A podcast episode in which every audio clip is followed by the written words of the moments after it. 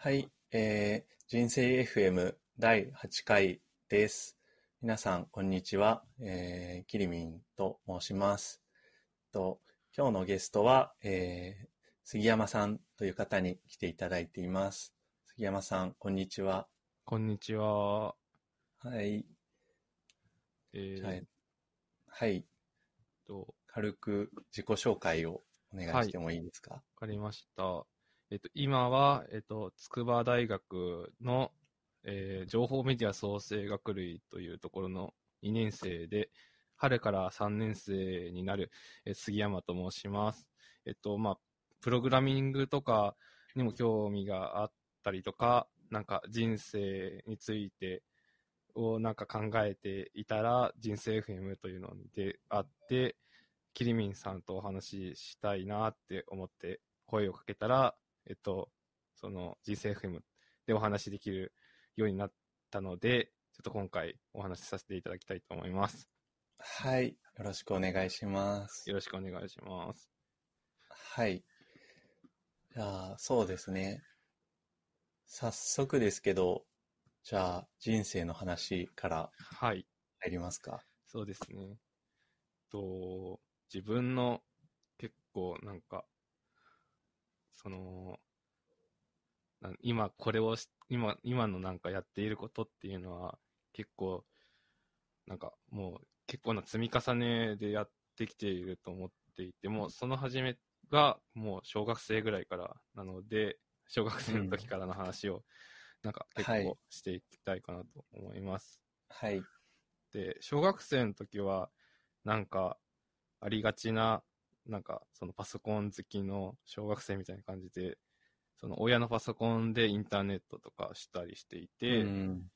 で、その時は結局、自分の好きな時には、その親のパソコンを使ってる時にはできなかったんですけど、そのゲーム機の DSi とか Wii とかが出てきて、でそれになんかインターネットブラウザっていうのがついてて、うんうんでそれでなんか初めての自分専用のインターネット環境みたいな感じになって、でそこでなんかいろいろなサイトを見たりとかして、その、そのプログラミングとかにも出会ったっていう感じですね。うん。で、その、親が、父親がなんかパソコンでハテブを見てたんですね、なんか小学生の時に。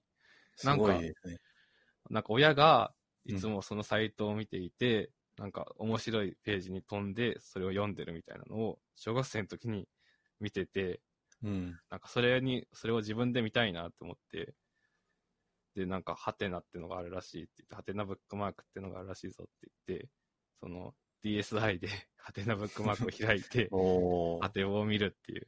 すごいですね。僕は、はちょっと衝撃的ですね。DSi で、ハテナブックマークを見ていたうん小学生がいたとは。そう。だから、多分ハテナの人もアクセス解析を見て、DSi がいるぞって言って、なんか、やばいやつがいるな、みたいな、になって変わったかもしれないです。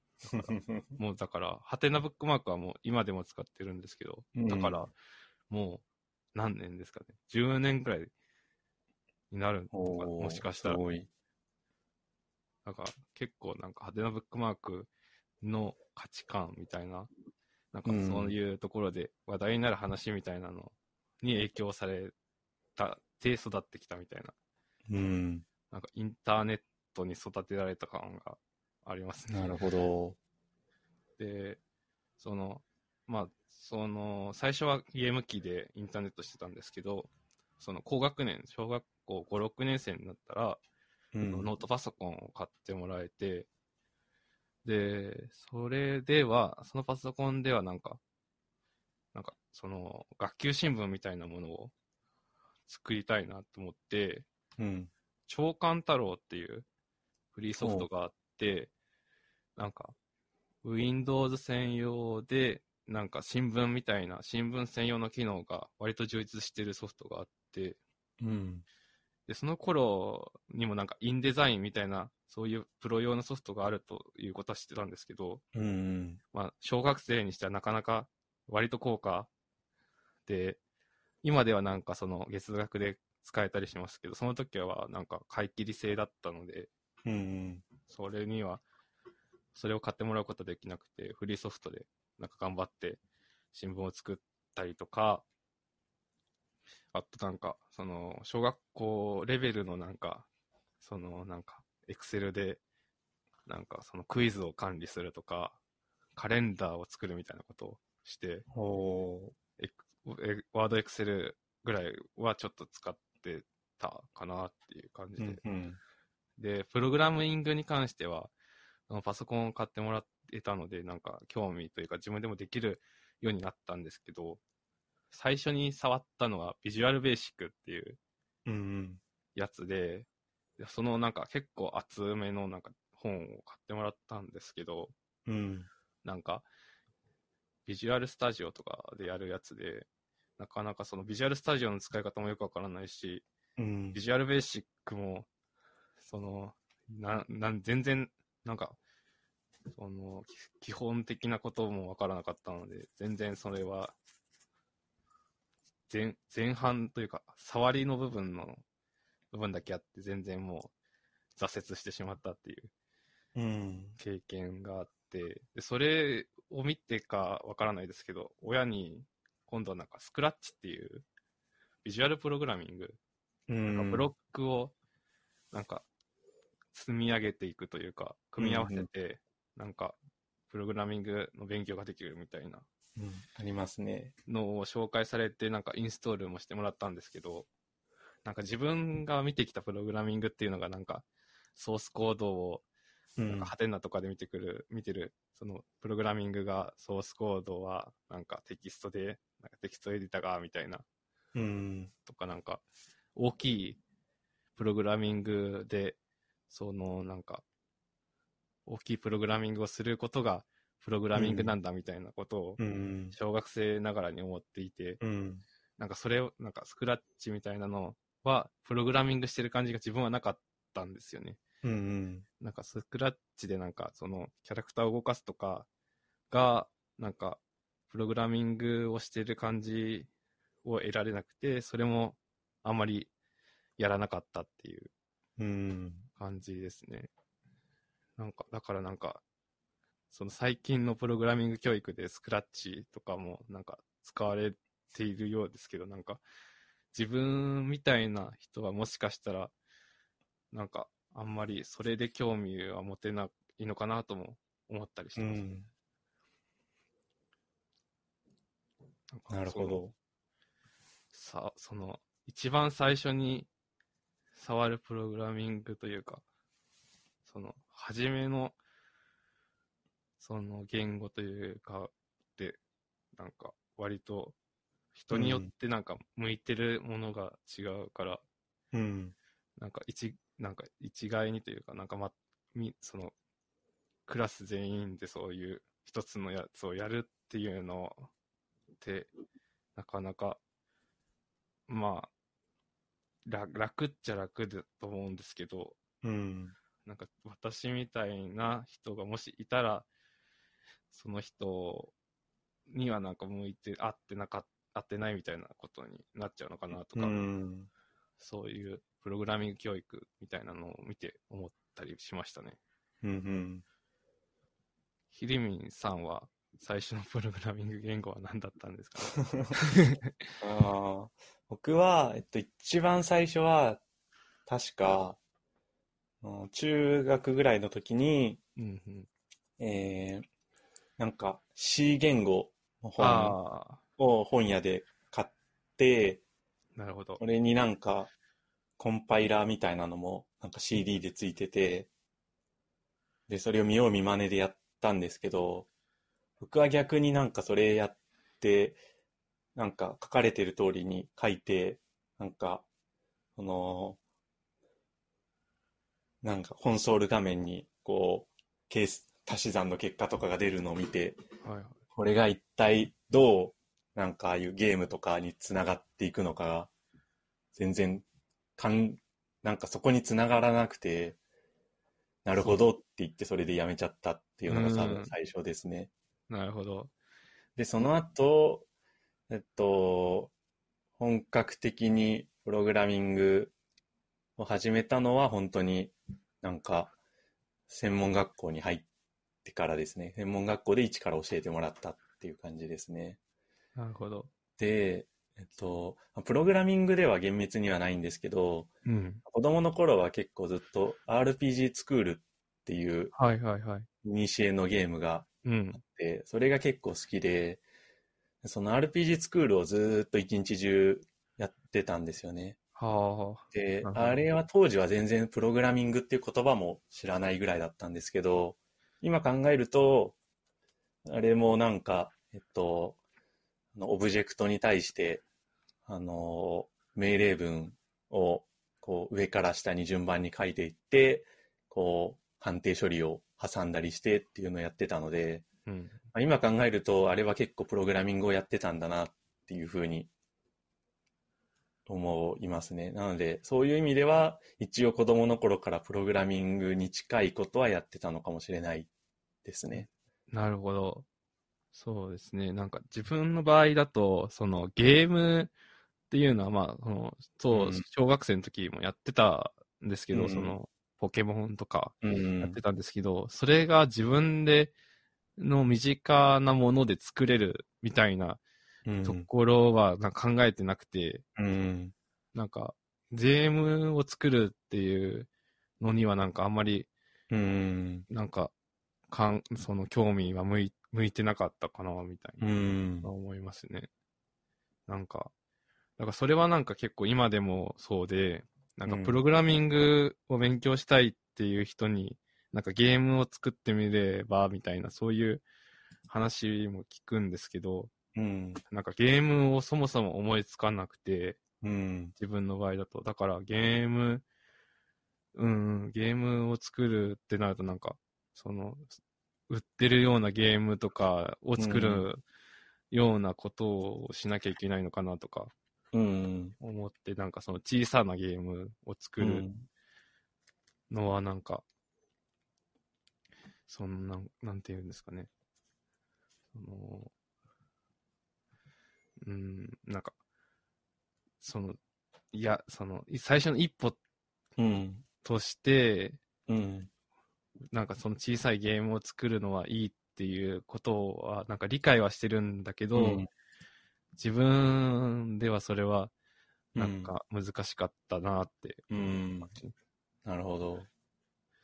だからその、今大学でもそのプログラミング勉強したいんだけど、みたいなことは聞かれるんです。で、どうしたらいいんだろうって聞かれるんですけど、その、どう、どう答えるのがいいんだろうって悩みますね。その、うん。そんなんかウェブサービスを作る、作ってみればともなんか言えないし、自分はゲームはあんまやる気出なかったというか興味なかったからゲーム作ってみればとも言えないし、うんでもそのすでに多分その人とかは、その大学でその C 言語とかの勉強はしてるんだけど、うん。それよりステップアップしたいってことを考えると、うん。今はどう、何を進めたらいいんだろうってうん。なんか進める、なんか教えなの、その進めるを聞く人じゃなくて、なんか今は進める側になって、うん。何を紹介すればいいかなってうん。考えてますね。なるほど。そうですね。かなんか、うん今だとなんか HTML うんと CSS とうん JavaScript うん、で、なんか簡単なサイトを作ってみるみたいなうんのが一番とっつきやすいのかなとも思うんですけどね。そうですね。確かに、その辺が一番とっつきやすい気はしますね。あ結構、何に興味があるか次第かなっていう気もしますけど、うん。やっぱりプログラミングってなかなか目的がないとうんうん。できないので、そうです。えっと、例えばなんかアプリとか作ってみるのに興味があれば、そう、アプリとかの本を買ってやってみるといいと思うし、うん。そういうなんかちょっと動きのあるサイトとか作ってみたければ、やっぱそっちの方の勉強をやった方がいいと思うし、うん。そうですね。逆になんか全然何にも作りたいものはないけど、プログラミングっていうこと自体にはすごい興味があるんだみたいな人だったら、まあ僕は全然詳しくないんですけど、うなんん。か競技プログラミングみたいな。方向を進めるっていうのもなんか最近は割とああるらしいですね。うーん。なるほど。それだとなんかこう何かを作るっていうよりは、こう数学的な問題をプログラミングでひたすら解き続けるみたいなはいはいはい感じになるので、そうですね。なんか、プログラミングで、その、うんやっぱ、その目的って話でうんす、よね。その、やっぱ、その、万人になんか、その、その一つの答えが適用はできなさそうって感じ。うん、そうですね。なんか、インターネットだとそういう、インターネットというか、なんかツイッターとかだとなんかサービス作ってみようみたいなとか、ゲーム作ってみようみたいな話が、なんか結構目につきますけど、うん、そういうのを見て自分はそんなのはできないな、みたいな。で考えちゃうよりは、なんかその、ちゃんとうん。相談できる人に、そのうん。自分がどんなことをしたいのかっていうのを相談して、うん、その、その人、なんか、まあ、その人もちゃん、その人も結その、その人にも寄っちゃうところはあると思いますけど、うん、その、なんか、結局は、その自分のことを知ってる人におすすめしてもらうのがいいのかな、みたいな。うん、だから、結局なんかその人にが何したいのかっていうのを聞き取る能力も、うん、うん、なんか結構なんかそういう話をするにあたっては必要なのかなね。うん、ていうのを思いましたね。うん、で、そう、で、で、そう。プログラミングの興味については、その、小学生の時にはそれぐらいで、うん。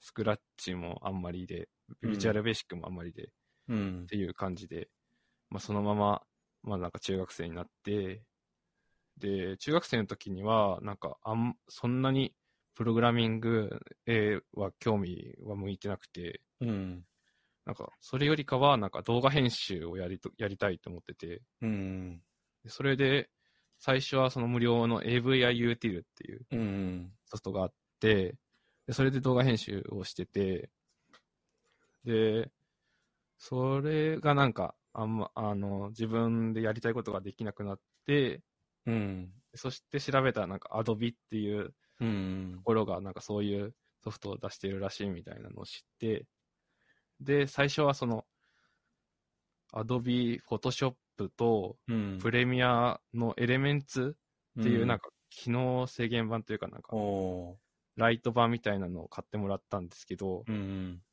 なんか、そのやっぱ簡単に動画を作るみたいな、うん、そのプレミアエレメンツだと、簡単にプ動画を作るみたいな感じのその UI とかで、うん、なんかこう、これじゃない感がすごくて、うん、それで、その、普通のプレミアとかアフターエフェクトが欲しくて、うん、でその当時は CS6 でっうん、ていうクリエイティブスイートうん、の時代で、うん、で、結構高かったと思うんですけど、多分。そうで、すよね。アカデミック版で多分買ってもらったと思う。で、それが多分かなり、その分岐点で、うん、結構、その後、動画編集をめ、結構なんか、中学校のその、うん、なんていうんですかね、文化祭とか、その、行事の動画をお任されるようになって、うん、結構、それ、その、お金分は使、使えたかなっていううん。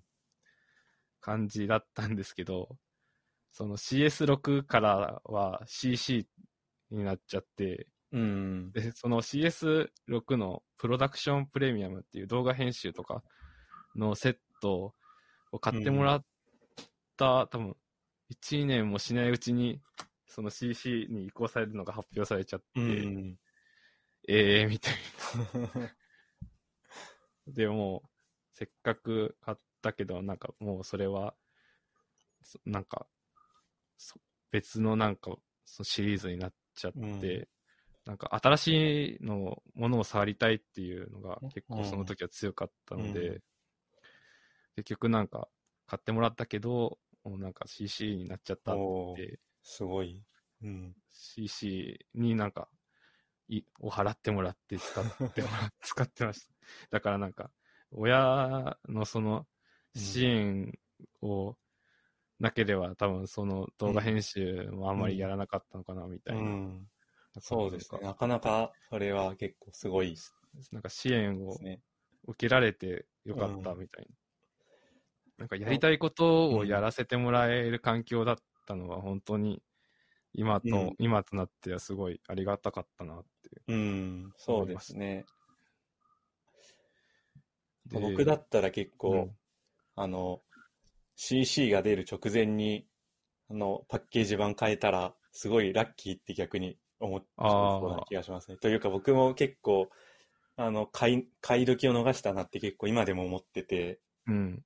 なんか、月額ってやっぱりずっとお金かかるじゃないですか、あんま使ってなくても。そうですね。なので、買い切り版がある時に買っとけばよかったなっていうの結構思ってますね。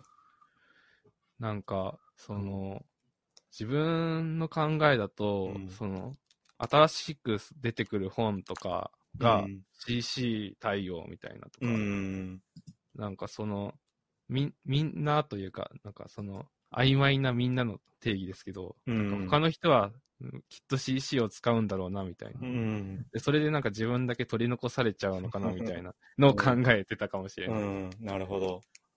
それでなんか CC に、を使うようになりましたね。なんか CS ロックはあんまり、うん。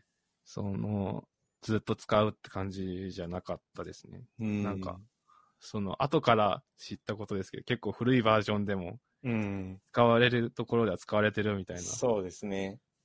むしろなんか、どんどん新しいバージョン使うっていうのは、あまりないのかなみたいなのを知って、そこ、それはちょっとなんか、ちょっとまだ CC は早かったかもし まあなんか、僕も実態はわかんないですけど、同人活動とかやってる方、イラスト描いてる人とかは、すごい古いバージョンのフォトショップとかをずーっとうん今でも使い続けてるっていうような人の話は聞いたりしますね。れなるほど。そうですね。なんか、なんかその時はなんかプラグインとかもなんか入れたいなとか思ってて、うん。なんかそういうのを考えたら、新しい方が、そういうのは対応してくれそうみたいなうん。感じでしたね。うん。まあ、それもなんか、今、今のかん、今のなんか結構後から考えると、多分 CS6 が最後の、その、買い切り版で、多分そっちもなんか多分安定してサポートはしばらくはされるはずだったと思うんですよね。うん。なんか、結構、まあ、この頃から多分新しいもの好き、新しいもの使いたがりが始まっていた感じがします。うんそうですね。それで、そんな感じでなんか、中学卒業時点では、なんか映像クリエイターみたいなのになりたかったんですよね。おーそう。なんか、中学生の時にニコニコ動画で、うん。その、ボーカロイドとかの動画を見てて、で、それ、その動画で、なんか AVI デューティルを使われてるんだみたいなのから動画入りました。でそれを自分でそういうの作りたいな、みたいなので、なんかゴリゴリになんかプラグインを使ったみたいな動画を将来めっちゃやりたいなって思ってましうん。た。で、そう、動画、映像クリエイターを目指して、なんかその時に考えてたなんか大学進学先もなんか映像学部みたいな、うん映像系のところに行きたいなってうん。思ってて、うん。で、そう、で、そういうなんか今日、そういうことをやっていたんですけど、うん。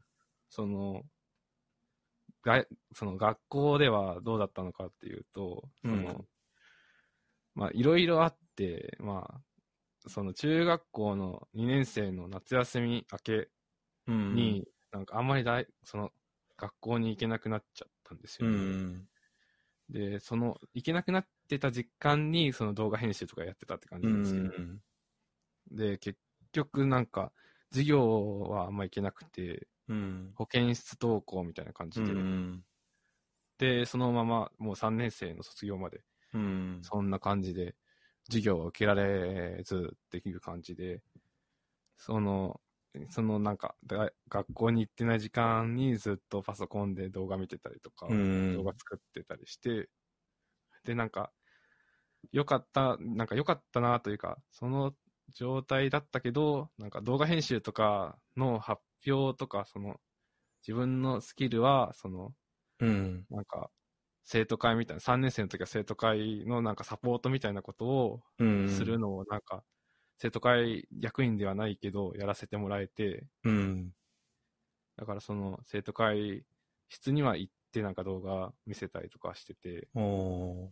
だからなんか、そこのつながりはまあ、あったみたいな感じです。うん。そのなんか、その自分はその授業には行けてないけど、まあうんそういう手伝いとかでは、ちゃんと役に立ててるみたいなうん。気持ちには慣れてましたね。で、その、結局その時、その中学の、その夏休み明けから授業出てなかったので、その勉強とか、もう全然追いつけてなくて、うん。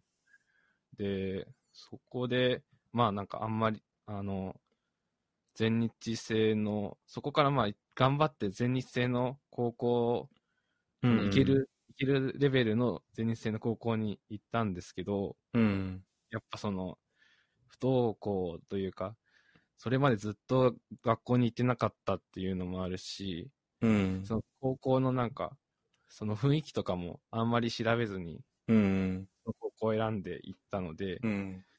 そのなんか体がついてこなかったのと、その雰囲気うんも、その合わなかったっていうので、その通信制高校うん。に転入するっていう感じになったんですよね。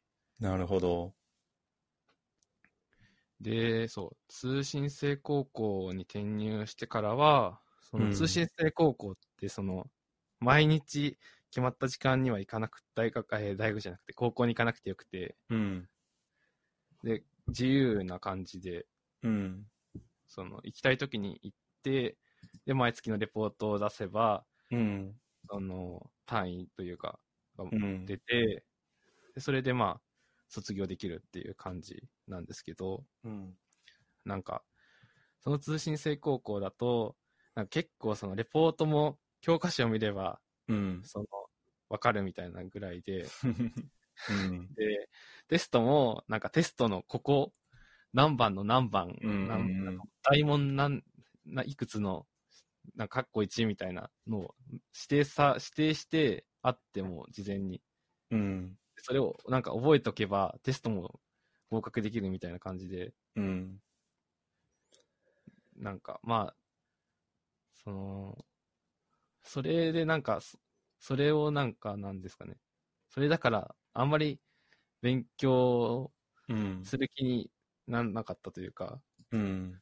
なんか、そこでちゃんと勉強すす、なんか、勉強しなくてもいいわけではなかったんですけど、うん。なんか、そこでなんか、覚え、覚えて、なんかその場しのぎの記憶を、記憶を勉強みたいな感じでやってて、うん。で、なんかまあ、そのこう、うん、高校があんま良くなかったとは思ってはないんですけど、うん。そのなんか、あんまりその時もあんまり勉強には気持ちがそんなに向いてなくて、うん。それよりはなんか自分のやりたいというか、その、パソコン使っていろんなことするみたいなうん。ことを、なんか、頑張って、熱中してやってたって感じで。うん。で、勉強以外というか、その、なんていうんですか。勉強というか、その、す、その、高校の勉強以外では、その、その、空いた時間何やってたかっていうと、うん。やっぱ一番は、その、文化祭の情報サイトっていうのを作ってたんですよね。で、そのきっかけっていうのが、うん。なんか、それまでは、うん。その全日制の高校にいれば、その文化祭とかがあって、自分もそれに参加できるんですけど、うん。その、通信制高校に行ってからは、うん。文化祭っていうのがなくて、うん。なんか自分はそういう結構、学生でなんか、お祭りみたいなことするみたいなのが好きで、うん。それはまあ今にもつながってるんですけど、うん。そういうのに関わりたくて、うん。でも通信制高校にはないなと思ってて、うん。それを考えたときに、じゃあまあ、参加はできなくても、その、その近くの高校の文化祭に行きたいなと思って、うん。それを調べたんですよね。あの、検索、高校で調べてなんか、日程とか出てくるかなって思ってやったんですけど、なんか、その高校とか学校の公式サイトって、うん。なんかあんまり、その情報が整理されてないというか、うん。その文化祭とかの情報も PDF ファイルの中にあったりとか、うん。その行事予定みたいな PDF にうん。こっそり書いてあるみたいな感じで、うん。なかなかなんか外の行きたいと思って調べる人が調べたときに、すぐに見れないし、うん。で、そう、個別に調べなきゃいけないんで、うん。その一覧性とかも全然なかったんですよね。で、それでなんか、そのサイトとか作ればもっと便利になるんじゃないかと思って、うん。それ、このと、その時に、なんか、初めてなんかサイト作りに目覚めたというほか、これは自分の、その、できる範囲でなんか便利なことができそうだみたいな。のを考えて、最初はその、自分でも人力でそのいろんな高校の文化祭の情報を調べて、それをその手打ちの HTML でリストにして、うん。多分なん。かのレンタルサーバーに載せて公開したのが、その文化祭情報サイトの一番の始まりですね。で、それをなんか作っていくと、なんか手打ちの HTML で管理するのってめちゃくちゃ大変だなってなってきて、そうですね。で、その、大体その、住んでる、住んでた県の高校が40個ぐらいあって、うん。で、それを全部網羅しようとしたら、その40個も自分で入力するのは大変だなっていううん。ことに気がついて、じゃあどう、なんかどうしようかなって思ったら、うん。ワードプレスっていうのが、そのコンテンツ管理に向いているらしいっていうのを知って、うん。でそれをなんかうまく使ったら、うん。きっとこれこの情報サイトは便利になるはずだと思って、うん。ワードプレスのなんかカスタムテーマというか、うん自作できることを知って、それで自分のサイト用にその既存のテーマを改造して、うん。情報サイト用にうん。して、そこにそのワードプレスの機能でカスタムフィールドっていう、うん。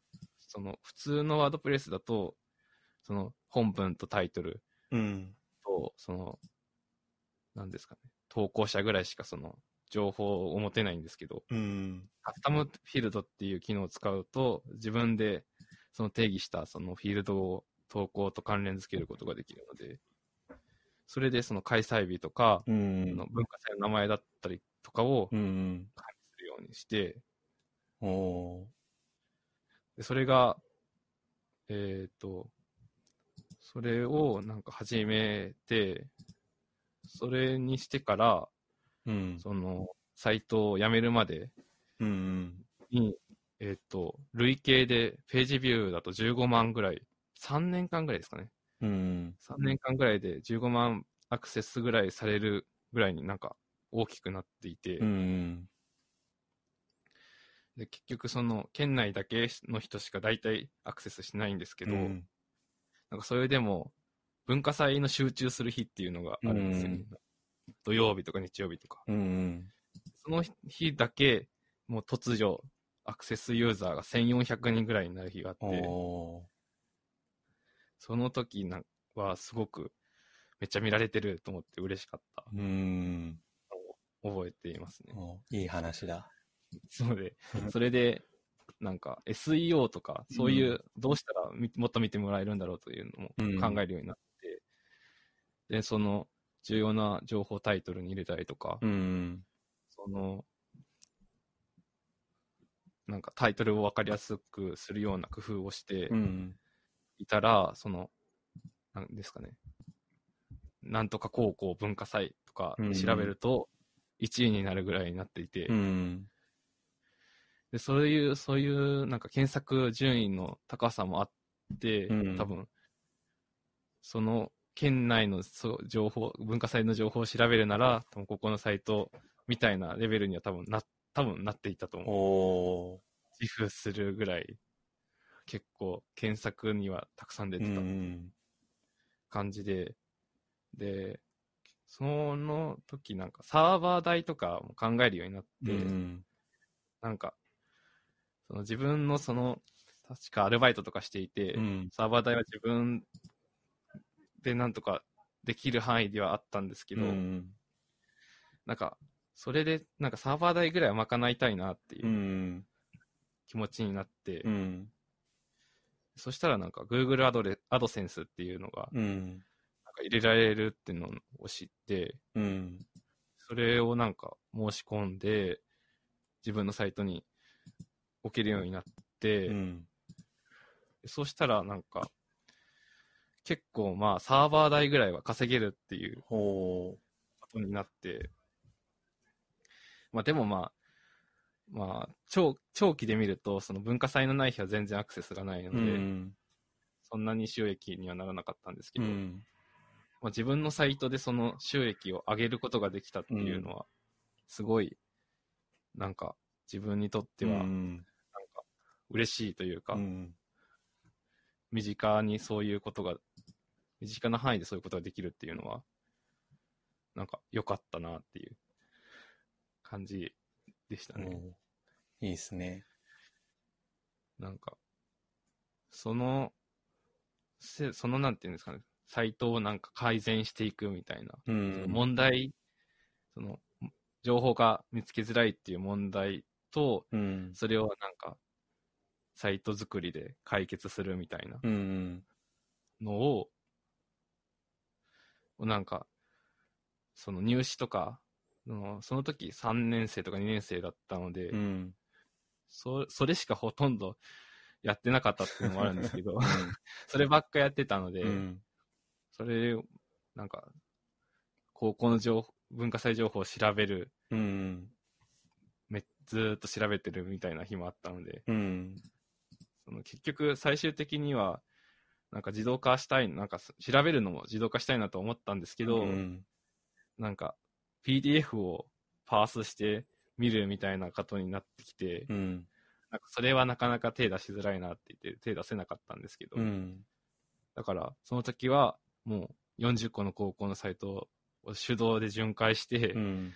更新されてないか調べて、うん。更新されたら更新、なんかサイトに追加するみたいなうんことをしていて、結構大変でしたね。なるほど。で、その、このサイト作りを評価してくれる入入試っていうのがないかなって探してたんですけど、その筑波大学、今のその筑波大学にうん。AC 入試っていう、うん。その、え、他の大学でいう英語入試みたいなものがあるってことをどっかで知って、で、それの評価基準がなんか問題解決能力っていう、うん。ええ。問題を見つけて、うん。それをどう解決するかみたいなのを評価する入試がうん。あるってことを知って、うん。もう自分がやってきたことはまさにこれじゃんっていう感じになって、いうん。やこれ、この入試に今やってきたことを出せば、もう絶対受かるみたいな、もう謎の自信に満ち溢れていて、うん。で、その、入、うんと、大学説明会みたいなのがう、ん。4月、その3年生の4月頃ですかね、にあって、もう自信があったので、その、その入試の説明とかを聞いた後に、個別の相談会みたいなのがあったんですけど、で、そこで相談したら、その AC 入試で受かった先輩がいて、うん。話とかも聞けて、うん。なんか、絶対合格しますって言って帰って、うん。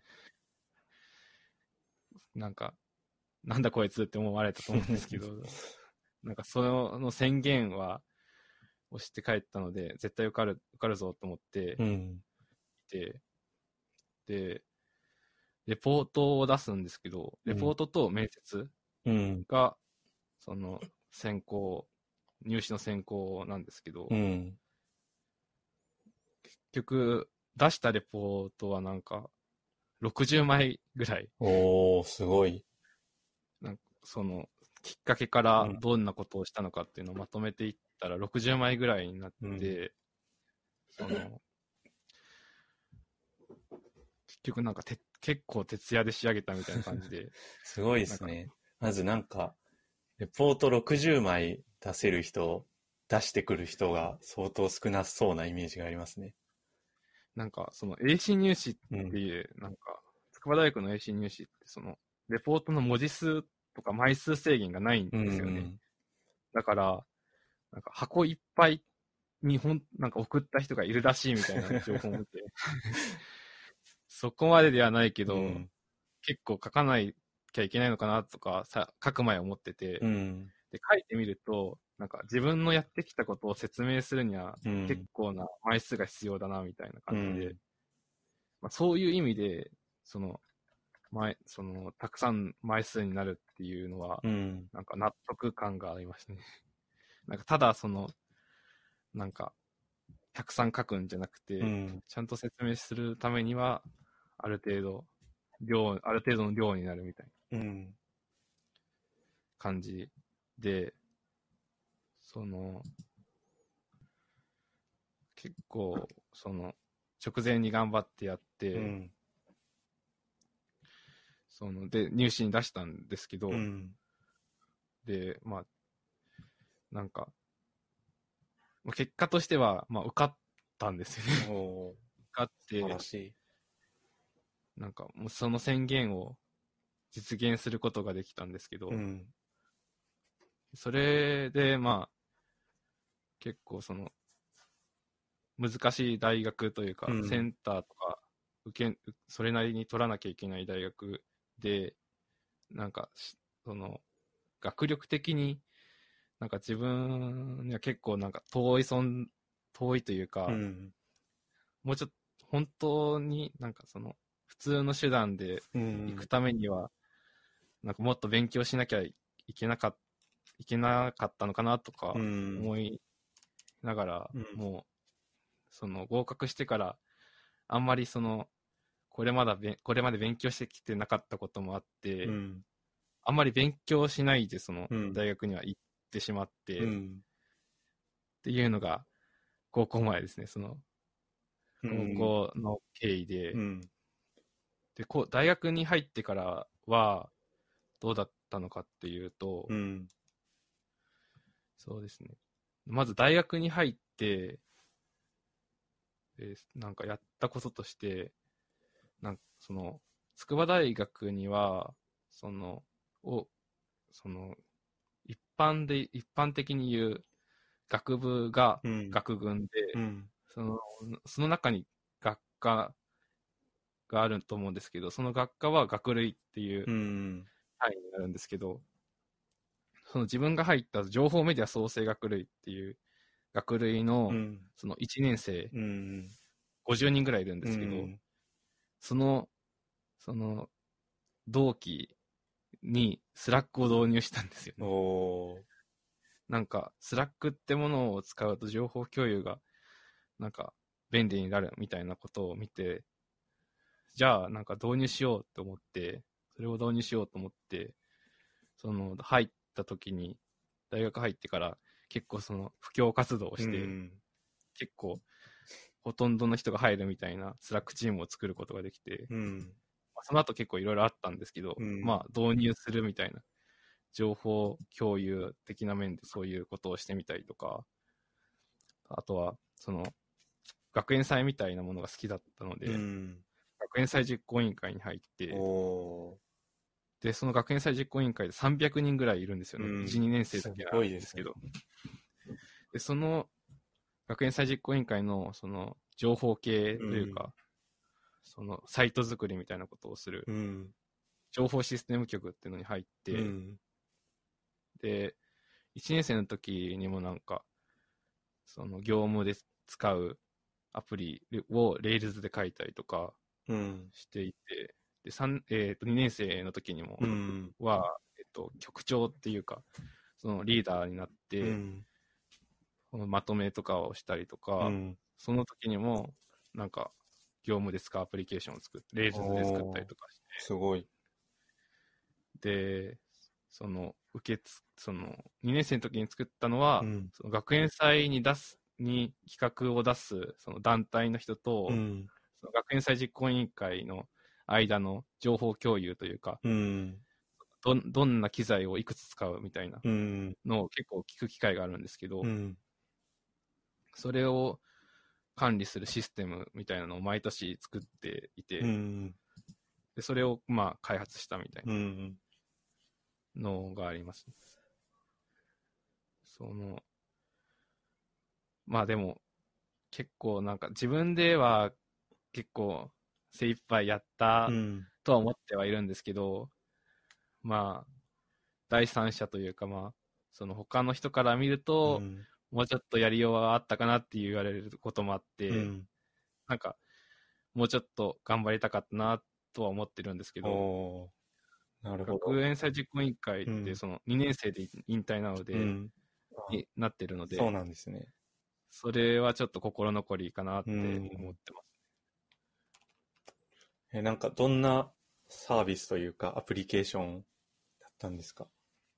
その、二つ、まあ、作ったのがあって、それ、一つがさっきの、うその、受付というか、うんや連絡アプうリで、ん。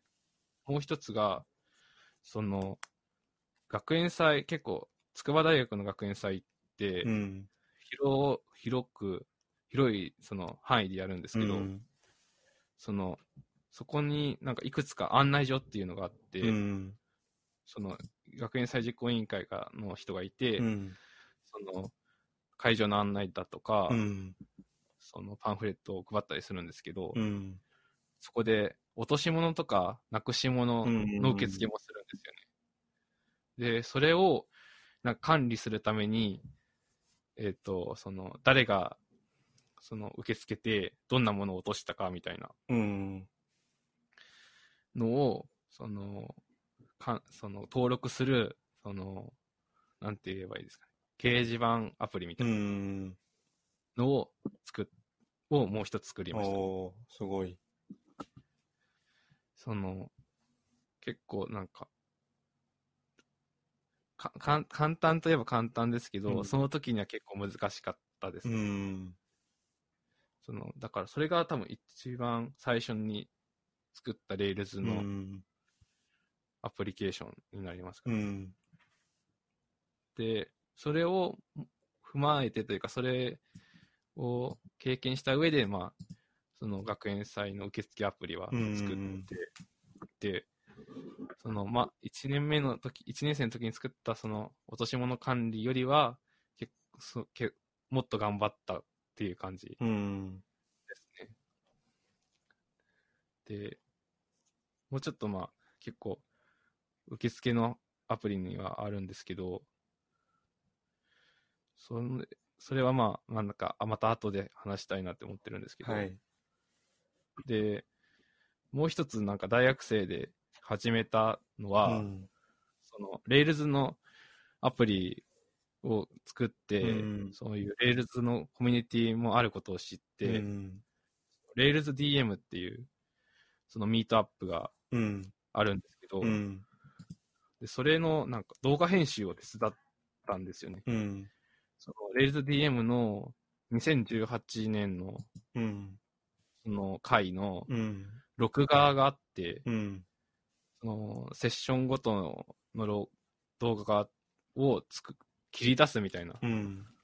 ことをお手伝いをして、その、そのセッションごとじゃなくて、全部繋がった状態の動画があって、うん。それを切り出さなきゃいけないんだけど、それが大変だからっていう話をツイッターで見て、うんその主催者の方をがしているのを見うて、んで中学生の時からもう動画編集は結構慣れてたので、うんこれはもう手伝っ、絶対手伝わなきゃと思って、うん。その手伝いを始めて、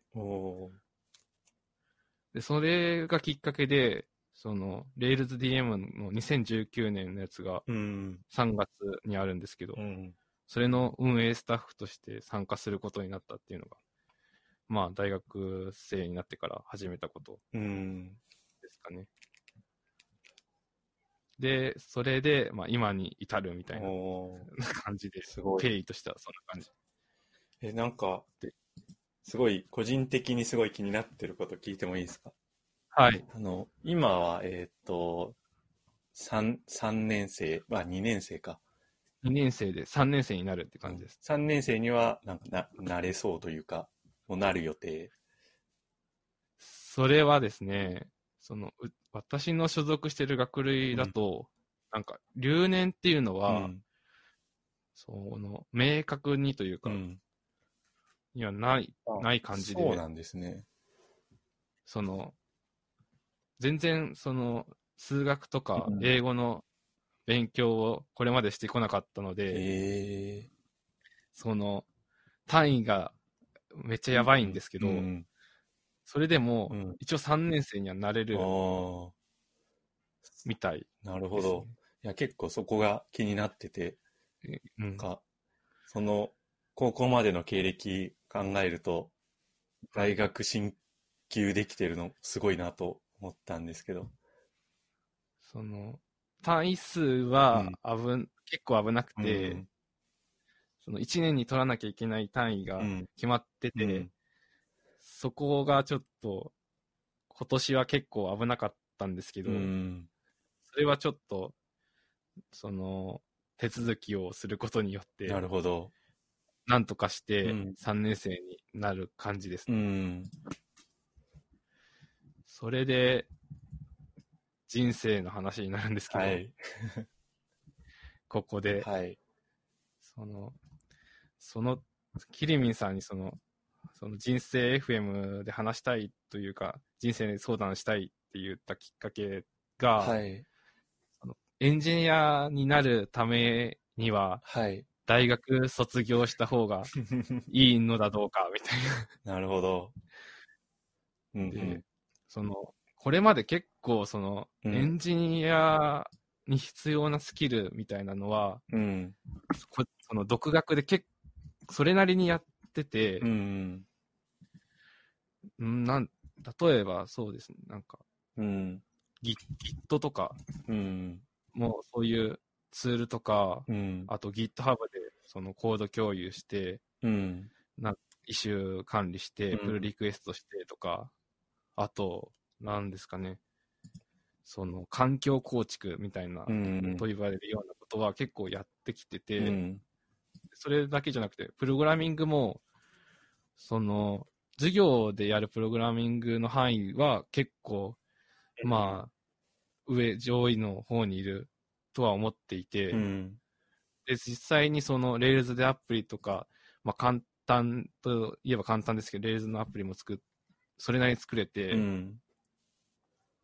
だったら、その、大学で、その、あと何年かやるよりは、うん。もう、会社で働いた方がいいのかなって、働いてもいいのかなっていうか、うん。働けるのかなっうてん。思って、でも、なんかこれまで何社か、その、うん。インターンとか、うん。アルバイトの選考を受けたんですけど、それで落ちちゃったっていうのもあって、うん。なんか自分はその社会で見たときにどれぐらいの評価うでん。雇ってもらえるレベルなのかなっていううのをん。考えちゃって、うん。でそれでなんか実際にその社会で働いてるというか、うん。プログラマー、エンジニアされてるそのキリミンさんのうん。意見というか考えを聞きたいなってなるほど。思ったんですよね。そうですね。じゃあ、まず、その、スキル的なこと？は。ないんか、インターンとかバイトするためのスキル的なことっていうことに関して言うと、はい。まあ、実際のところは今の話を聞いただけなので、あの詳しいことはわからないっていうのはあるんですけど、今の話を聞いた限りでは、結構、Rails で、えっと、学校で実際に使われるアプリを、なんか、いくつか作った経験があるみたいなのは、まあ結構、あのーまあ、できる方なんじゃないかなっていうような気はしますね。うん。まあ大体、大学、情報系、まあ、まあ僕、大学行ってないんで、本当のところはわかんないんですけど、情報系の大学行ってても、プログラミングとか実際サービス作ったりとか、ほとんどできないっていう人の方が多いと聞くので、うんう。んなんかそれができてるっていうのはその時点で結構できる方なんじゃないかなっていう気はしますね。うんあと大学のその、あの、学科自体ではなんかプログラミングの勉強とか、情報系の勉強みたいなのはあったりするんですか？その、プログラミングの授業で言うと、1年生と2年生でやった範囲だと、C 言語うん、うん。のプログラミングとか、あとは、Ruby で Web プログラミングとかうん、うん。っていうのはあるんですけど、Ruby のプ Web プログラミングで言えば、うん。その、Rails とかじゃなくて CGI でやるっていうぐらいうんで、その、実、まあ、あれですけど、その、実際うに、ん。その、会社でやるようなプログラミンうんグっていうよりかは、なんか基礎的うなん。プログラミングっていう感じが自分の中であって、なんかもっと自分はなんか高度なというか、うん。実用的なことをしたいんだけど、うん大学ではそれがあんまりできないっていう、うんなるほど。なんかそれがあって、情報工学、コンピューターサイエンスのなんか知識みたいな授業もあったりするんですか？例えばコン、ピューターネットワークとは何かみたいな話。ああ、そうですね。それ、そういう授業もあって、うんその TCPIP のうん。話とか、あとデータ構造とうんかアルゴリズムみたいな授業もあります。おー結構割とそういうのは一応授業で受けてるっていう感じではそうですあるんですね。はい。そうですね。であれば、結構、その、なんだろう。ものすごくこう、有名な会社とかを狙わなければ、インターンとかアルバイトとか割とできるんじゃないかなっていう印象ではありますね。うん、特に今人手不足ですし、やっぱり結構会社によって求められる水準って相当違うんですけど、はい、やっぱすごい有名なベンチャーとかだと、入入りたいというか、インターンとかしたい人もすごいたくさんいるので、倍率がすごい高くて、うん、なんか結構すでにもう名前が知られているような人じゃないとなかなか受からなかったりするみたいなんですけど、うん。もっと普通のなんか、あの、そんなに有名じゃない普通の中小系のウェブ系の企業とかでアルバイトとか募集しているのであれば、まあ普通になんか問題なく受かるんじゃないかなって気はしますね。うん。今まで受けたところが、ちょっと倍率とかうん。が高かったとうか、ん。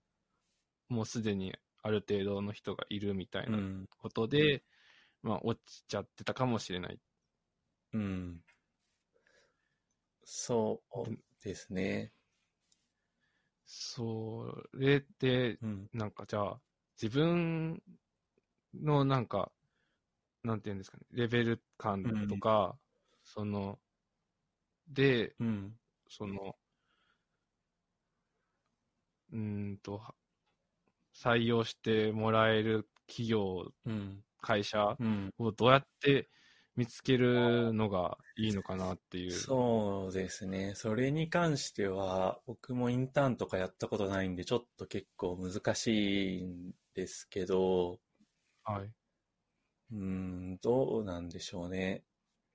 なんかツイッターとかうで、そのインターン探してますみたいなツイートがうん、あったりとか、うんそのツイッター転職みたいなのを見たりして、うん、そのツイッターとかでも、なんかあるのかなうんとは思いつつも、それで実際に採用につながってるのはどこ、どそんなにもしかしたら少ないのかなとか思ったりしていて、で、その、なんて言うんでしょう。その人が属しているコミュニティというか、うん。そのその人をその技術的な面でうん知ってる人が多いコミュニティで、うん。そういうツイッターを活用するのはうん。結構効果的なのかもしれないんですけど、結構自分の所属してるツイッターのコミュニティが、そのあんまり技術系じゃなくて大学のつながりが多くて、うん。なんかそういうつながりというか、関わりがあんまりその、なんていうんでしょうか。なるほど。プログラマーの人とはつながりがなくて、うんで、その自分のやってたことも、その、大学の人には知ってもらえてるけど、かその実際のそのプログラマーの人にどれだけうん知ってもらえるかっていうと、うんなかなか、なんか自信がなくて、うんだから自分からやっぱ探していきたいなとは思うんですけど、うんそうですね。えっと、そうですね。確かにそうですね。で、インターンって普通どこで探すもんなんですかねっていうのは僕もちょっとあんまり知らなくて、で普通のバイトとか、えっと、求人だったらやっぱ求人サイトとかではい、探すのかなって思うんですけど、自分の、僕のなんか知り合いというか一緒に働いてた人とかだと、あの文系の大学生なんですけど、あの独学でなんか iOS アプリ、うん。iPhone 用のアプリをなんか勉ちょっと勉強して、なんか見よう見まねでそこそこ一個アプリ作れるようになりましたぐらいの感じのレベルで、えっ、と、結構いろんな会社、あの、小さうんい立ち上げたばっかのベンチャーとかのアルバイトとか探して、で、その中の一つに、えっ、と、入って、そこでまあ働きながら結構どんどん腕を磨いていって、その最終的にその会社に就職、新卒で入ったっていう人はいますね。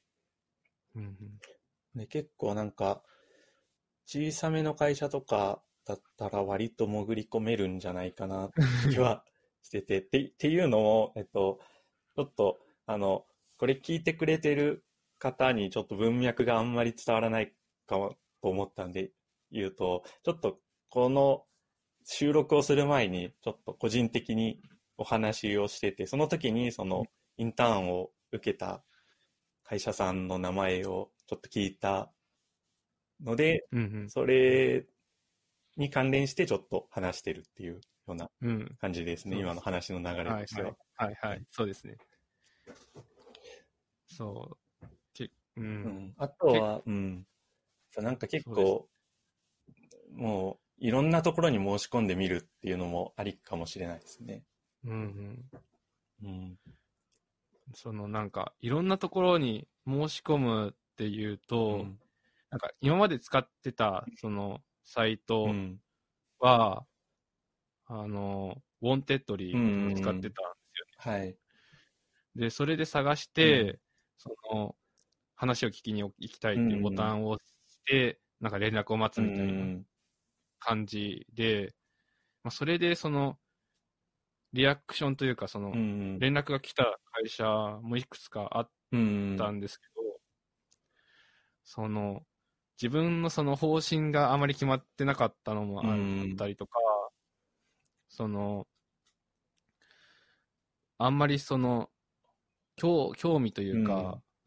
その自分の価値観というか、やってきたことうん。をうまく伝えにくいというか、うん。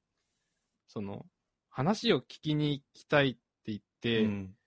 その、実際どんなことができるのかとか、うん。あの、どんなことを、どんな技術を使ってるかとか、うん。その、インターンとかアルバイトにどんなことを任せてるのかっていうのを、うんを含めた話を聞きたいっていう表明に対して、うん。なんかじ、もう、すぐになんか採用の話になっちゃう時もあって、うん。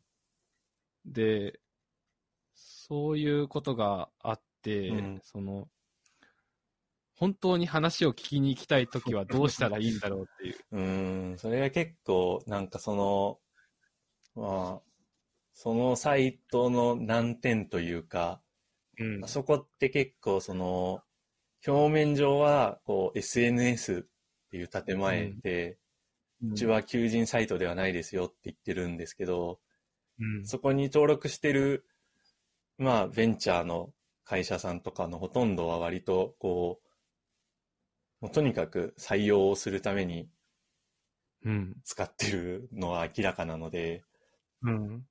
もうなんか、特にバイトとかインターンみたいなのだと、なんか、とにかくいつから来れるみたいなうん。感じに多。分なりがちなんだろうなっていう気はしますね。で、まあそれは本当にもう話を聞きに行った時に、あの、自分から聞くしかないかなっ気がしますね。なんか、具体的にどういうことやらせてもらえるんですかとか、どのぐらいのぎ、あの、レベル感求めてますかみたいなことを、うん。まあ、勇気を出して聞くしかうん。。ないいかなってうん。なるほど。気がしますそね。のうん。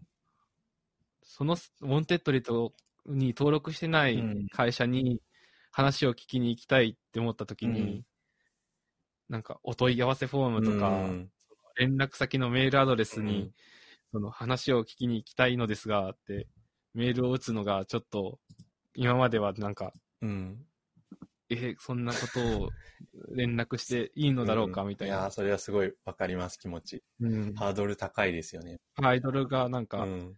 その Wantedly を使うとなる、使わないとなると、うん。それを同じような意思表明をするのがうん。結構難しいなって思って。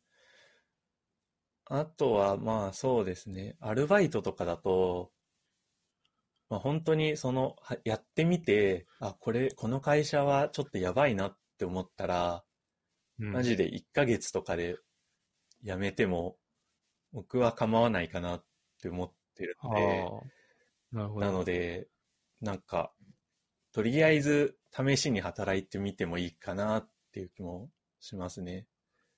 なるほど。うん。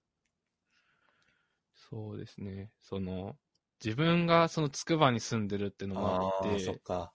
うん。で、なんか、リモートもなんかやったことがちょっとあったんですけど、その、結局、まだその会社に、の、なんか、うん。雰囲気というかやり方に慣れてないときに、うんなんかそのはた入りたて？うん。というか、うん。もうその会社である程度仕事をしたとかうん。じゃない状態でリモートを始めると、そうです。自分の場合はうん。なかなかそれが難しいというか、やそれは本当にできないな社会人というか、経験ある人でもすごい難しいと思いますね。うん。そっか、つくばに住んでるから、うん東京の会社だとちょっとハードルが高いんですね。そうなんですよ。だから、なんか授業の合間というか、合間っていう言い方だと、あれですけど、その、その、自分の出れる時間に会社に行ってやるっていうんじゃなくて、もう、その会社に行くために時間を作らないと、一、うん。日空けるぐらいしないと、うなかん。なか行けなくて、うんで、まあ、そうすると、すさっき話した、その、授業とというか単位取るの難しいっていうのにも関連して、うん結構授業詰まってるのもあって、うん。そうです。一日週1ぐらいにしか行けなかったりするんですよ、うん授業ある時なるほだと。ど。そうか。で、うん。週1、平日の週1だけうん。行ったところでっていう話もあるじゃないですか。そうですね。まあ、そうですね。そういう意味では、一旦ちょっとその、インターンっていうところから話をうん戻すと、うんえっと、まあ割と、こう、僕、まあ僕も大学出てないので、ちょっと僕が言うのもあれなんですけど、うん。まあ、今は割と大学の勉強とか、というか大学に行きながら、まあ、そんなにこう働くことに焦らなくてもいいかなっあていうのもあちょっとまあ思いますね。そうですね。うん。まあ、本当に確かに大学の勉強だけではなかなか実用的なことがっていう気持ちもわかるので、うん。なので、なんか大学の勉強をまあそこそこというか、大学の単位をそこそこ取りつつ、まあ、独学というか、自分でもうちょっといろいろなものを作ってみたりとか、なんかそういうレイルズのコミュニティに参加して、いろいろ知り合いを増やしてみるとかしていくといいかなって思いますね。で、えっと、まあ、筑波大の卒業生で、かつ自分でレイルズでアプリとかも作ったことがあるっていうレベルだと、おそらく新卒の就職で活動は、うん。あの、あんまり苦労しないとは思うんですよ。うんうん。それこそすごい有名なとことかじゃなければ、割うんうん。と結構、あの、うん取ってくれる、とか内定もらえるところはあるかなと思っていて、なので、まあ、それまでは、まあ、勉強と、あと、自分の興味のある勉強と、大学の勉強を両立してやっていくのがいいかなと、僕は思ってますね。なるほど。で、中退に関しては、うん。えっと、まあこれも本当に人それぞれなので、一概には多分言えないと思うんですけど、まあ僕が見てきた感じだと、まあ大学出てた方が得なことは多いかなとは思いますうね。で。例えば一例を挙げると、まあ日本だとそ、日本って結構学歴社会に見え、見せかけてそうでもなくて、うんうん逆になんか、もし将来、えっと、アメリカとか、海外で、あの、うん仕事をしたいとかって思った時に、うん海外でプログラマーやるのに、あの、あの、コンピューターサイエンス系の大学を出ているかどうかってものすごい、あの、違うんですよね。ああ。かそもそも、えっと、大学、大卒じゃないと、えっと、うん。なんだろう、あの、スタートラインに立てないみたいな、はい。し、あの、その国の、なんかビザを取るのも難しいみたいな。ああ。感じになってそういう話ですか。で、なるほど。ので、あの、そういう意味で、と、まあ、せっかくその、コンピューターサイエンス系の大学にいるのであれば、うん。まあ、卒業はした方がすごい得かなって思いますし、うん。まあそうですね。なんか本当に今すぐ働かないとっていうすごい強い理由がないのであれば、とまあ大学生の立場って結構まあ、あの、まあ恵まれてるって言ったらあれですけど、なんか割と一番独学でも勉強しやすい時期というか、うん、でもあると思うので、どちらかっていうと今もっとこう、勉強し、っていうかし趣味のこととかいろいろやって、あ、ちょっと待ってくださいね。ちょっと郵便が来たので、ちょっとだけはい。タイムです。はい。あ、すいません。ちょっと時間はい戻っちゃって。はい。はい。えっ、と、すいません。な、なん、なんでしたっけ？なえっと、そう、えっと、大学の勉強と、その、自分の。技術の勉強を両立させてうん。頑張っていくのがいいんじゃないかなっていう。そうですね。はい。と、僕は思いますね。うん、なるほど。こう、うん。そうですね。そう。それで、その、新卒のタイミングで、うん。までに、うんどんなことをしてほしいというか、あー会社、採用側のうん。目線で、うん。どういうこうん。取り組みとか、どういう勉強をしてきてほしいのかっていうのが、うん。なんか、あんまりなんか、そういう情報を見ることがうん。あんまりない気がしてるんですよ。ね。そうですね。まあ結構、本当に会社によりけりな気はしていて、うん。やっぱり、こう、ちょっと固めの会社だと、まあ大学の勉強をきっちりやってればそれでいいみたいな、うんうん。プログラミングは教えるんでみたいな研修で、みたいなところもあるし、うん。もうちょっとこう、ベンチャー系とか技術レベルの高いとこだと、やっぱり、あの、最初から結構学生時代もバリバリやってましたみたいな人が、あの、取りたがる傾向あると思うんで、おそらく、あの、杉山さん的には多分、できれば後者の方というか、割と技術技術レベルの高いところに行けたらな、みたいな感じですよね。うん。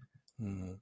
であれば、とやっぱり一つは、あの、サービスとか、まあ、もし、えっと、自分の、その、進みたい道が、その、ウェブ系というか、ウェブのバックエンドとか、うん。だったら、もっと Rails での開発を、で、いろんなサービスを作ってみて、Rails の知見をもっと深めて経験を積むとかですかね。なるほど。あとは、まあなんか、Ruby 以外の、なんか、例えば最近だと結構、GoLang とかはいはい。は結構なんか今後需要が増すとかって言われているので、GoLang とかでサービスを作ってみるとかなるほど。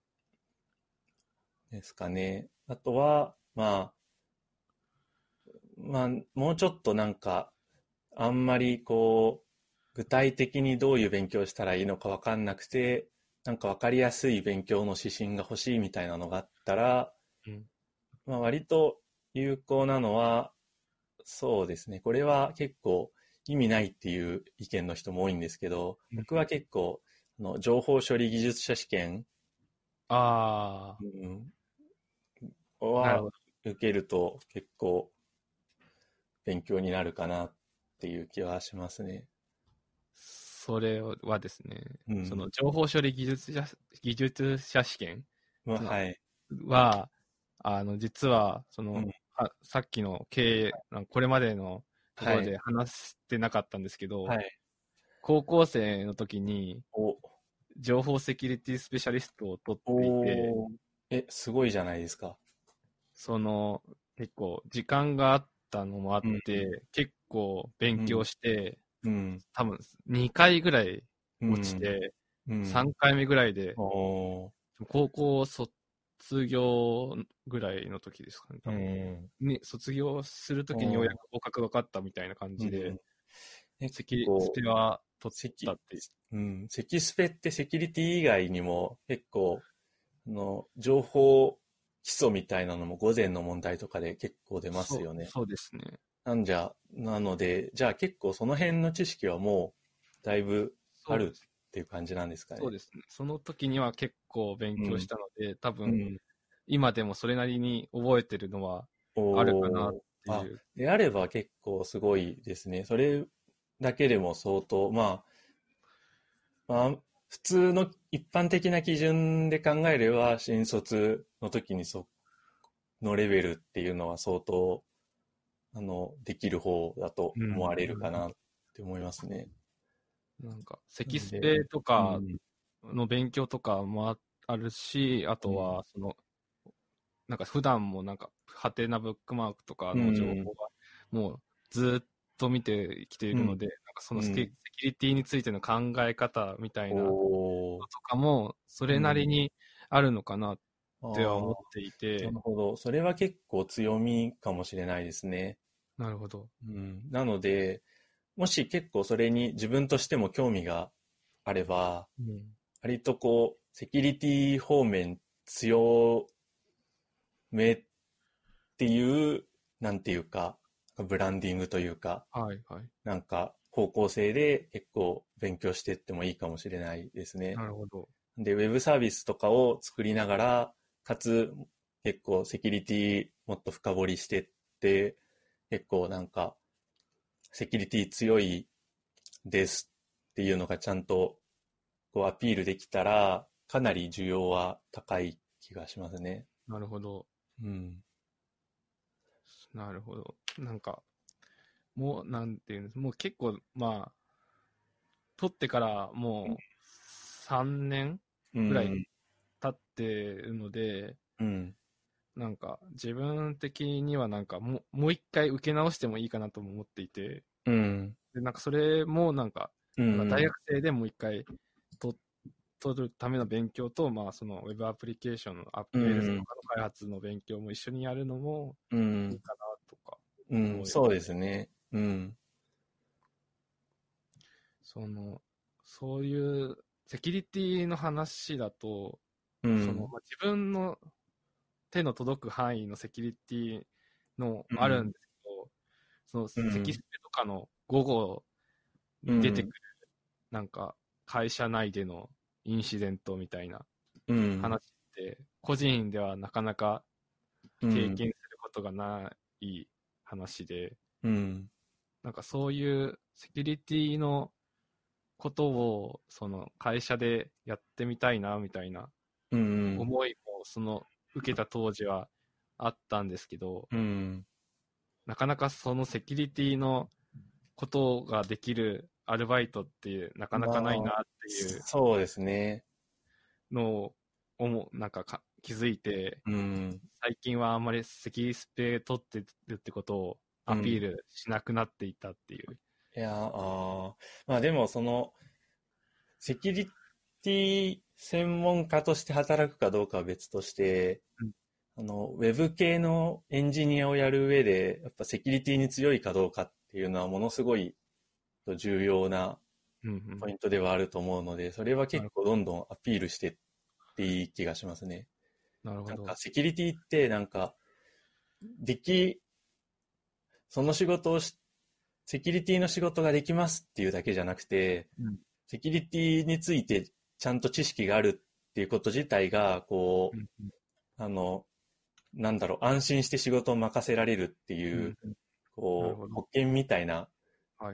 面もあると思ってて、例えばセキュリティにあまりにも知識がない人が、えっと、設計とかをやると、まあ結構最近炎上したようなはいはいはことが起こってしまうので、まあ、小さ特に小さい会社とかだと、ぜ誰もそういうのに知識がなかったりしい。て、はいああいうなんかすごい初歩的なことが誰も気づけてなかったりみたいなのもあるんで、いや自分はそういうのをなんかちゃんと、えっと、まあレビューしたりとかできますって言えれば、まあほ、それだけでもすごい、あの、いてほしい人材にはなると思いますね。なるほど。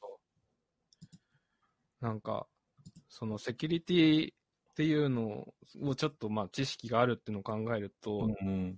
とあっていうのと、あと、なんか、学園祭実行委員会でその、うん。情報システム局っていうなんか組織の中のその情報システムに強い部署みたいなところにいた経験からなんか、プログラマーじゃなくて、その、大きな企業の上司というか、うん、その、サポート的なうん、仕事ももしかしたらうん向いてるというか、やったら面白いのかなとは、ちょっと最近思ったのはありますね。うん。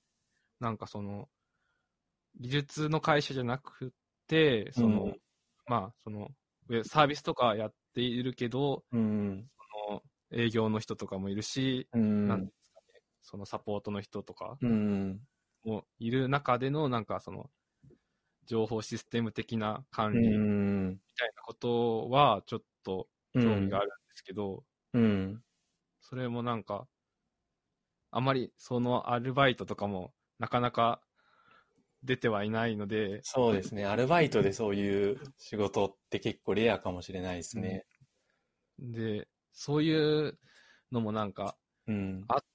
たら、ちょっと興味があるみたいな感じですね。うん、なるほど。まあ、確かにアルバイトだと結構そういうところをアルバイトに任せるっていうのはあんまりないかもしれなくて、逆にそういうのに興味があったら、まあ頑張って卒業まで行って、あの、就職活動の時に、新卒の採用だと本当にいろんなあの募集があるので、はい。すごいいろんな会社の説明とか聞きに行って、なんか自分でやってみたそうな会社はい。を探すっていうのもすごいいいんじゃないかなと思ってますね。逆にやっぱりこう、まあ、強い人って結構のバイトとかからスッと入ってそのままなんか大学とか出なくてもなし崩しにエンジニアとしてうん。働けてる人もいますけど、逆に言うとそういう人だと結構なんか、あの、いけるところというか、あの、選択肢自体は、まあ、狭まっちゃうというか、うん。うん新卒の時しか、まあ、選択肢に入入れないような会社とかも、まあ、多分あると思うので、なるほど。で、まあ、まあ、それに、そうですね、新卒でまあ就職してもそ、それこそ本当に、あの、1年とか2年とかで辞められないわけでもないので、とりあえず新卒で結構なんか、とちゃんとしてそうなというか、うんあ。の良さそうだなって思うところに入ってみて、で、そこである程度なんか働き方とか、えっと、まあ、仕事のこととかいろいろ勉強して、で、もうちょっとこう、なんか小さくて、なんかバリバリやってる勢いのある会社で働きたいなと思ったら、辞めて転職とかでも全然ありだとど。は思いますね。なるほど。なんというか、あなんかまとめみたいですけど、なんか可能性を なんか広げるというか、将来的な可能性を確保するためには、うん。まあ大学を卒業するっていうのは、うん。割と有効というか、そうです身ね。近な手段になる。はい。そうだと思います。卒業すること自体で、まあなんか、こう、なんていうか、で、なんかやりたいことがすごい、あだんだん、まあ、就職して働いたりして見えてきたときに、結構まあそれ、そこの方向に向かうのを多分サポートしてくれる要因にはなるかな、というふうに思いますね。はーい。なんか、そういうかん考えというか、なんか、うん。新卒のタイミングで、うん。なんか自分のやりたいところをうん受け入れられるようにうん。勉強してうん。いきながら、その、そういう会社を、の話を聞いてみたりとかするとかの方が、うん。その、なんか、今もなんか地理的制約とか時間的制約の中だと、うん。それぐらいはまあややれそうかなみたいな感じがする。ですね。うん。実際働くまではいかないけど、その、となんていうか、どういう考え方の会社というか、どういう仕事をしてるのかっていう会社なのかを、その、大学にいる間に知っておいて、うん。で、その、それここでなんか自分に合ってそうだなっていう会社うん。とかを、なんか、目指すというか、なんかそれを目標にしても、まあ、いいのかなとか、そうですね。まあ、そ目標はまあ卒業なんですけど、うん。その先を見るっていう意味で、うん。まあ、なんか、うん。なんていうんですかね、もう、うん、会社をある程度知った上で卒業というか、就活ができるというか、うん。ができたらいいかなっていう、そうですね。ですかね。うん。うん、なるほど。それで、やっぱそうなると、うん。数学と英語、めっちゃやらないとなっていう。まあ、それに関しては、本当に、まあ、僕も、まあ、結構経歴が、まあ、ちょっと似てるところがあって、うん。で僕もそういう意味では結構、数学とか今でもできてないうん。側の人間なので、うんこのハードルの高さはすごいわかるんですけど、まあ、今ちょうど学生で、うんそのやる、勉強する環境というか、うん勉強する、なんだろう、タイミングが用意されてるっていうのもあるんで、まあ、可能であれば、やっぱ、ここは、なんか、絶対将来役に立つと思って、頑張って英語と数学やるといいんじゃないかなと、まあ、思いますね。でそうです。まあ、僕は数学に関してはまだちょっとあんまりできてないんですけど、英語に関しては大人になってから独学ですごい勉強して、うん。今の会社では、まあ、結構英語使って仕事したりしてるんですけど、まあ、英語もやっぱりできるとものすごいアドバンテージがあって、うん。英語できると、まあ、プログラミングとかの勉強もはかどりますし、うん。あのーまあ、働き口の幅も広がりますしすごい、なんか、すごいプログラマーとしては、すごい重要なスキルなので、うん。まあなんか、あんまり関係ないじゃんと思わずに、めっちゃ、こう、あの、なんだろう、自分の利益に直結すると思ってモチベーションを保ってやるといいかもしれないですね。なんか、この大学の単位を取るみたいな、その明確というか、そういうタイミングで、うん。そのちゃんともう、なんか、本気でやら、うん。やる、やらないと、うん、なんかそれでなんかそれを避けて、なんか中退とかして会社で働いたら、うん。もうやらなくなっちゃうような気も、そうですね。そのチャンスより、うん、このタイミングより、そのやらなきゃいけないっていうタイミングはなかなかうん。現れなさそうっていうの本はあ当に。そう思いますね。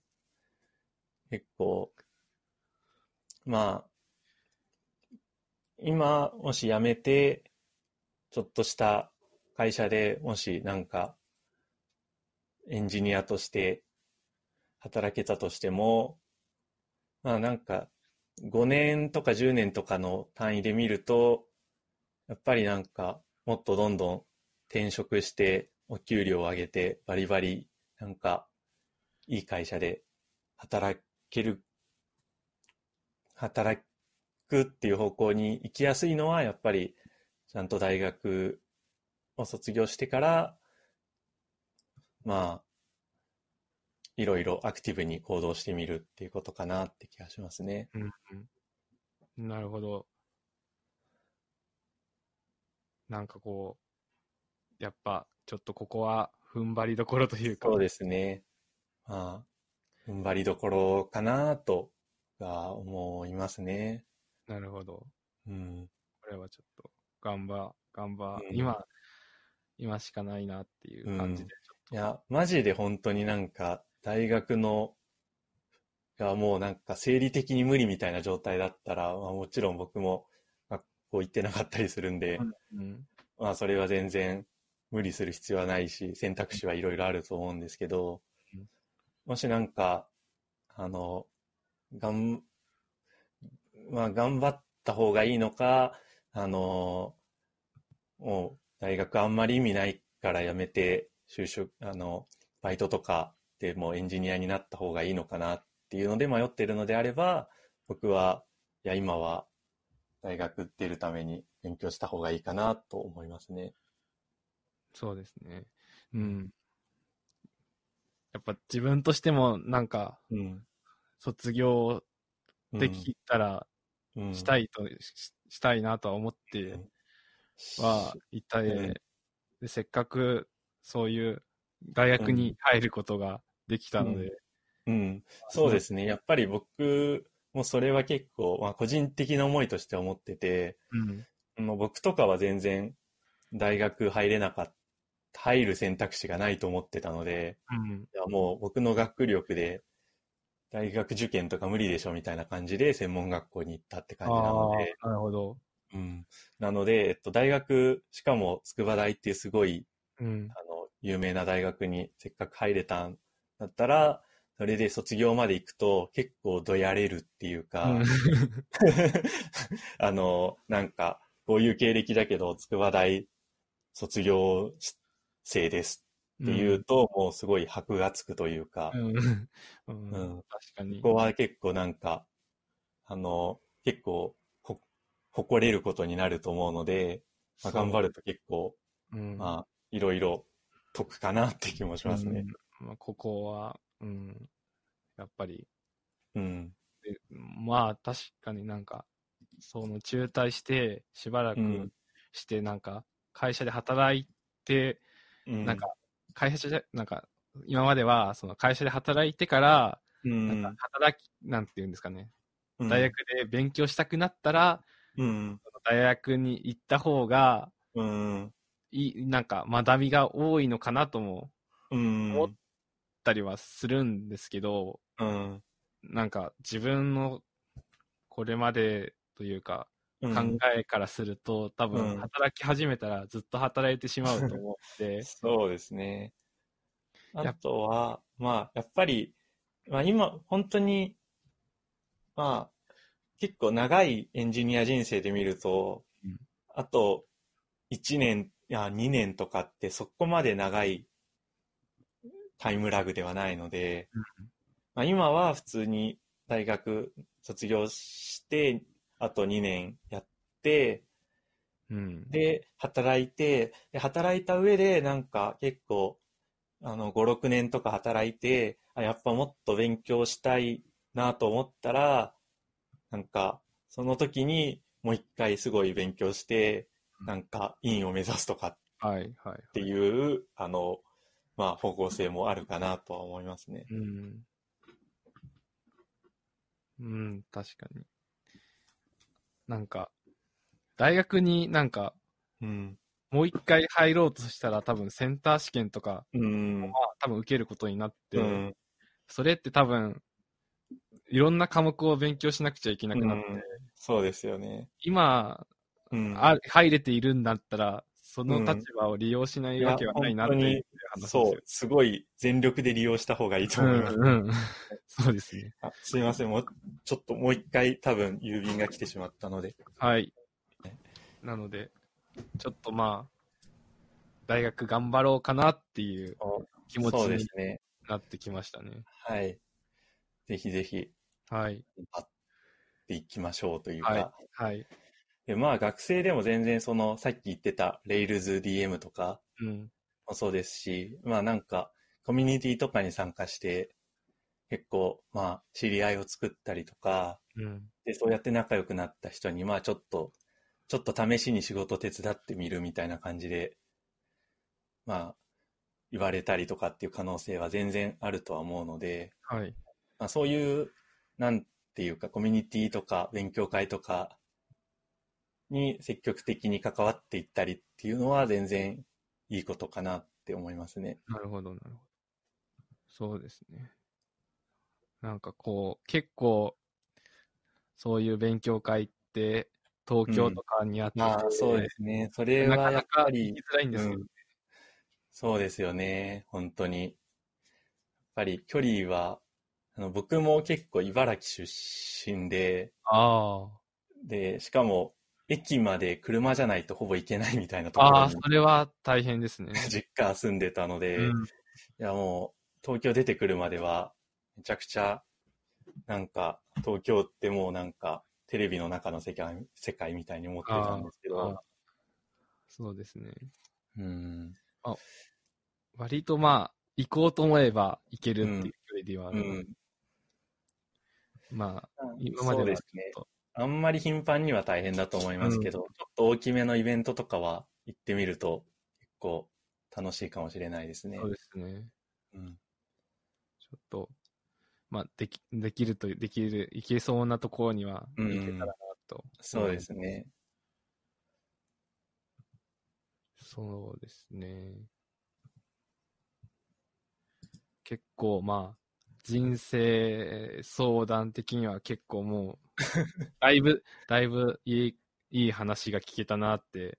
いや、こちらこそ人生の話をしてしまいましたね。いや、はい。まあ、いや、人生とはいえ、まあ、僕も全然なんか、大学を出てないうん。エンジニアの立場でしか話せないので、うん。まあなんか、全然、こう、大学のもし先輩とかいたら、はい、はい。とか、まあ同じ筑波大つながりで OB の人とかいたら、うん。まあ、そういう人の話聞いてみてもいいかもしれないですね。なるほど。うん。そうですね。なんかこう、せっかく人生 FM に、でお話できたので、なんかその、なんか聞いていただいた方で、なんか、はいもし。この、こいつ悩んでるなって思ったら、なんか、相談に乗っていただけたらと思うんですね。ああ、そうですね。あと、そうですね。もしなんか、あの、この話聞いて、こう、なんだろう、杉山さんにちょっと興味があるというか、なんでしょう。ちょっと働いてみるみたいな話とかあったら、連絡、そうですね。うん。もし、もし、興味を持っていただければ、ですけど。そうですね。はい。多分今の、この、今回の話聞いた感じでは、多分すごい、こう、素養はあるというか、うん。なんか結構いろんなことやってきてるし、なんか、まあ、動画とかやってる、やってたのもす結構僕はすごいなって思うし、まあ、高校時代ですごいサイト運営したりとか、大学であのウェブアプリ作ったりとかって、まあなかなかそんなにみんなができることでもないと思うし、結構、あの、まあ、そういう感じでいろんなことに結構挑戦してるってことは、まあ、まだ今はやったことないこととかでもうん。興味があればどんどん吸収して、そうですねやっ。ていけるんだろうなって気がするので、うん。うん。ぜひぜひ。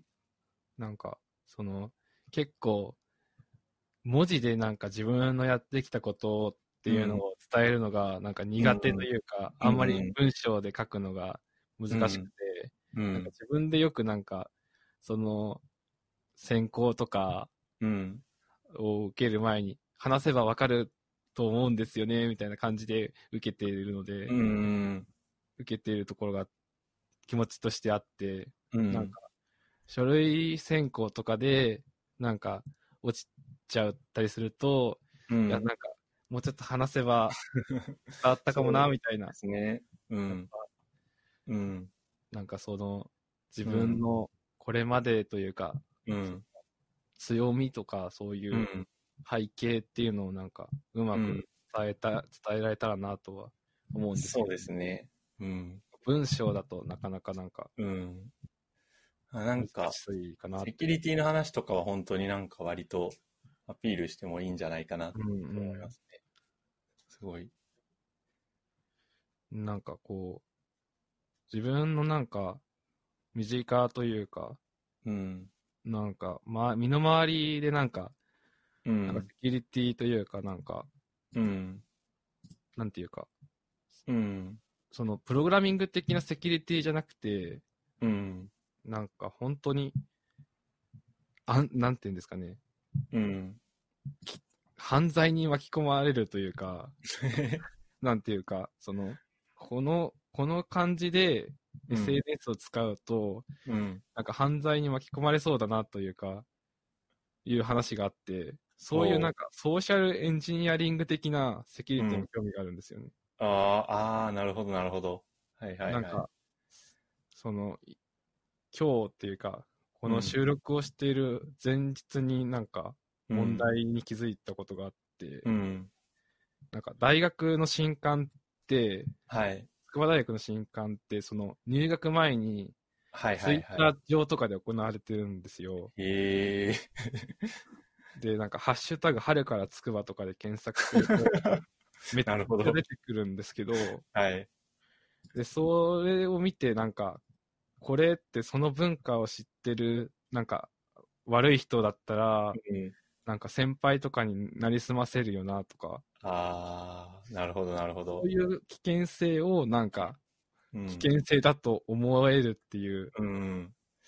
いや、人かなって。まあなんか本当、そういうのも含めて考えられるっていうのは結構大事っていうか、いいことうん。だと、まあもちろん思ってて、例えば結構 Web 系のエンジニアで、特にまあ、ベンチャーとかのところで、あの、設計とかに関わるようになってくると、うんそもそもなんか、どういう、こう、仕組みで通信しようかとか、うんどういう API の構成にしようかとか、うんなんか、どういう使われ方するんだっけみたいなことを結構考える必要が多分出てきて、うんでその時にあんまりそういうの深く考えられない人が多現場になってしまうと、うん。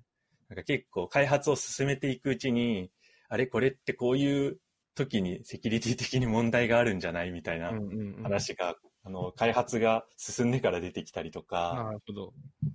となんか、あれ、そもそもなんかこの、この方式じゃなんか、なんか、そもそも、なんか技術的にはいいけど、なんか、え、こ、こんな、なんか、セキュリティ的にちょっと微妙なものを世に出していいのみたいな。あ感じのことに後から気づいたりとか。っていうことも多分結構ある、ありがちだと思うので、うん。そういうのも、やっぱりすごい、あの、重要な、なんか能力だと思いますね。なんかこう、そういう、うん。これってなんかうん。危ないというか問題がありそうだよねっていうのを感じる力をなんか自分にはあるというか、なんかそういう感じることが多いんですけど、うん。うん今、なんか周りの大学生とかの話を聞いていると、うん、うんまあそんなこと気にしなくてもいいんじゃないっていう人が大半で、まあ、世の中そうなんですよね。結構、大半の人は、結構、物事を深く、リスクについて深く考えないので、うん。それは学生とかはまあ特にそうですけど、普通にエンジニアをやったりとか、あの、IT 企業で、こう、マネージャーとかをやってるような人でも、うん。こう、え、それやばくねみたいなことをうん気づけなかったりするので、うん。まあ、それは考えられるっていうのはすごい素晴らしいことだとう思います。ん。なんか、それはもうだいぶ結構自分の強みうんであるかなってうん。うん。思ってやってますね。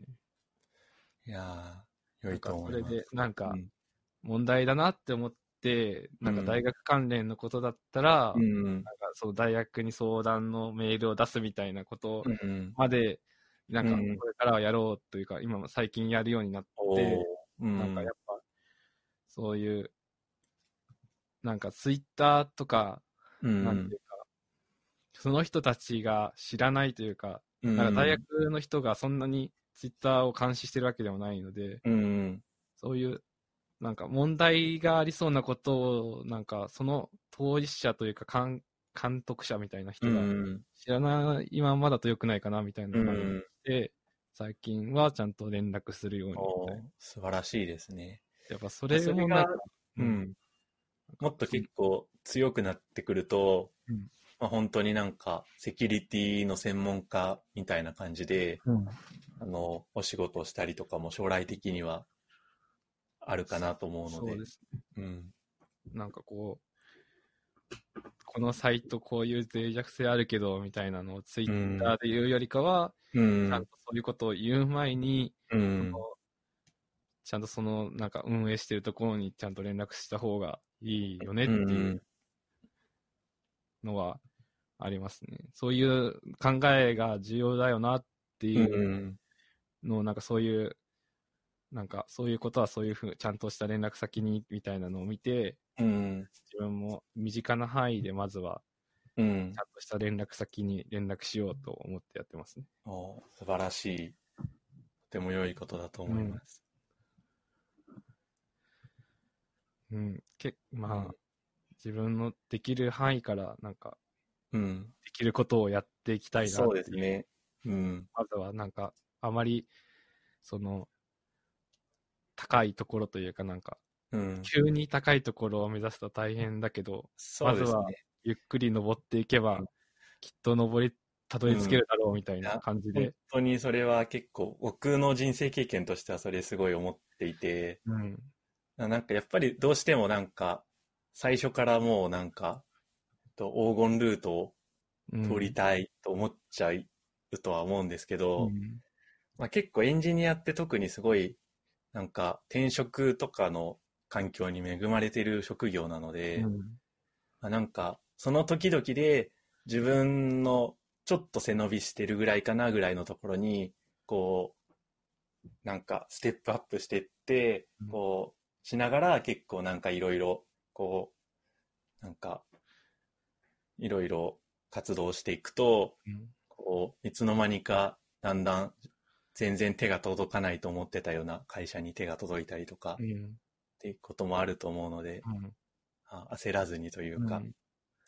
なんかこう、キリミンさんがなんか、うん、なんかその、エンジニアとしてやっていいっていうのを、なんかそのブログとかうん、を読んだ上で見てると、なんか、そう、そういうなんか、そういうなんですかね、なんか結構大変な時期とかもあったと思うんですけど、それでもなんか積み重ねで、そういう風に頑張っていらっしゃるのを見て、なんか自分もなんか頑張ろうっていう気になるので、そうですね。キリミンさんは本当に、お話できて本当になんか良かったなって。ありがとうございます。まあ結構ね、エンジニアはやっぱ恵まれてて、うん。あの、特に僕みたいななんか結構やらかしがちな人間にとっては恵まれてうてん、なんかやっぱりやってきたことって無駄にならないんですよね。そうそう、そうなんですよ、ね。例えば、結構、あの、僕一度結構仕事が辛すぎて、うん、若い頃に仕事をすぐ辞めて、うん結構1ヶ月ぐらいこう、行く、行方不明というか、失踪したこともあるんですよね。そなんかもう、えっと、もう俺はもうダメだみたいになってしまって、う。うん。もうひ日雇い労働者として生きていくしかないみたいな気持ちにうん。わかります、その気持ちは。で、なんかこう、行方不明になってたことあるんですけど、それでもうなんか、もうなんかだ、もうどうしようもないってその時は思ってたんですけど、うん。その後ちょっと実家に少し帰って、まあ実家で少し1ヶ月ぐらいこう自分を見つめ直して、うん。た後にやっぱりもうちょっと頑張ってみようかなって思って仕事探した時に、うん。まあ、その後にフリーランスにちょっとなったんですけど、うん。まあ、結果的には全然その前にやってた仕事のスキルとかを活かせた仕事にまたつけてるしう、ん。その時はもう人生終わりだと思ったけど、そんなことなくて、うん。むしろますますいろんなチャンスがあったりしたので、うん。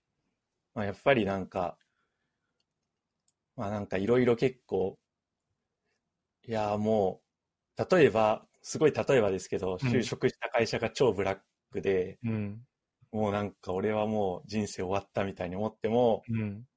まあ、結構きっと、まあ、辞めて次探してもきっとチャンスはあるって思って、まあなんうんかそういう気持ちでやっていってもらえたらなと思います。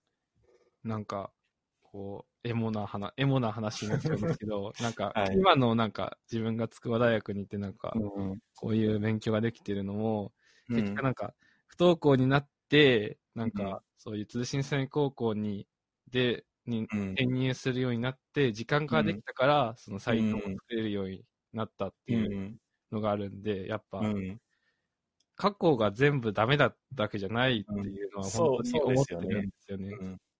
なんか、うん。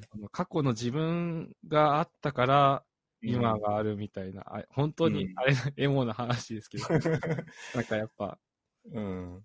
あとやっぱりまあ、俺はあんまりエンジニアリングとは関係ないかもしれないですけど、うん、まあ、なんかそう、なんかやっぱり結構、すごいストレートに来た人には分からない、分かりにくい価値観とかうん、あったりするんですよね。うん、なんかこう、なんだろう。いや、すごい、どうしても辛くてできないことってあるよね、みたいなこととか、うんうん。あの、すごい、んそういう時になんか無理しなくても大丈夫だよみたいなこととか、うん。あと勉強とかに関しても、なんか、すごい、ずっとできる方でやってきた人とかは、まあ、できない人がなんでできないのかって全然わかんなかったりとかあして、ちょっと教えたりするのは苦手だったりとか。するんですけど、まあなんか結構、全然やってこなくて大人になってから覚えた方が、結構なんかできない人が、の気持ちもある程度理解できるし、まあみんながそんな当たり前にできるわけじゃないっていうことも分かった上で、まあいろんな人と接したりできるうんうん。とかっていうのもあるんで、本当に、まあ人生経験なんでも、あれですよね。人生ですねう。ん、人生ですよ。うん。うん、人生は積み重ねで、そうですね。やっぱ、なん、多分今は、あんまり、生き、なんか役に立ってないとか、なんか、うん。今が無駄みたいな感じになっても、多分、それは多分うん、将来の自分が生かしてくれるというそうですね。希望を持ち、うん。生きていくのがうん。人生なんだなっていう。まあ、大学の、まあ多分、科目とかも、うん。多分あんまりこれ実用的じゃないんじゃないかなと思うようなこととかも、うん。こうどう役に立つのかって本当にわからないし、うん。あとまあ趣味でなんか作ったりするのも、例えばなんか、こうフラッシュって昔あったじゃないですか。うん。会ったことは、ギリギリ存在を知ってるぐらい存在。は知っていて、なんか、そろそろ、なんかうん、失われていくみたいな時期に まあなんかあインターネットでったんですよ。あの、うん。あの、フラッシュアニメとか、うんフラッシュゲームみたいなものが。はい。ギリギリでまあ、やってました。なんかそういうフラッシュとかを使うと、ね結構簡単にそういうものが作れるっていうんでやってたけど、廃れたので、うん。なんか短絡的に考えると、フラッシュでゲームとか作ってた人ってなんか、やってたスキルが無駄になったじゃんって思うかもしれないんですけど、うん。でもやっぱりスフラッシュだろうがなんだろうが、やっぱりゲームを作って、なんか結構、まあそのアルゴリズムとか設計とか考えたりとか、うん。まあなんか、もうそもそもなんかスケジュールを自分で管理したりとか、うん。まあなんかそういうもろもろやったことの経験っていうのは、そのもの、その技術そのものがなくなってもうん。失われるものじゃないし、うん。あと結構まあプログラミング言語とかも、どの言語も結構似ているところがあったりするので、たとえ今勉強している言語が全然使われなくなったとしても、うん。その言語を勉強してたことは全然無駄にならないうん。うん。と思うし、あそういう意味ではなんか結構、あんまりこう、これをやってもあんまり、あの、将来は全然別のこと、別の技術に触ってるかもとかって思わずにうん、結構、まあ、これも仕事で役に立つかもみたいな気持ちでうん。出るといいかなって思いますね。そうですね。本当になんか、なんか忘れかけてき、忘れていた気持ちを取り戻したみたいな。やっぱ、やっぱ積み重ねで無駄にはなっていないってことをちょっとうん再認識してはい。やっていきたいなとはい。思いますすごい。応援してます。はい。そうな感じで、じゃあ、そんな感じですかね。はい。はい。時間としてもいい感じにそうですね。結構2はい。時間ぐらい話しちゃっはい。回は、なんかいつも、えっと、メインとアフターショーっていうう二分割をしてるんですけど、うん。まあ、今回はちょっと杉山さんのことをなんか聞いてくれてる人にうん。知ってもらいたいなっていうのもあるし、うん。あの、まあ、切りどころが難しいっていうのもあるんで、ですね。まあ、け今回はちょっと丸々、あの、メインエピソードとしてはい。させていただこうかなと。はい。わかりました。はい。じゃあ、そんな感じで、そんな感じで、はい。はいあ人生 FM でした。ありがとうございました。最後まで聞いていただいてありがとうございました。はい最後まで聞いていただいてありがとうございました。はい。はい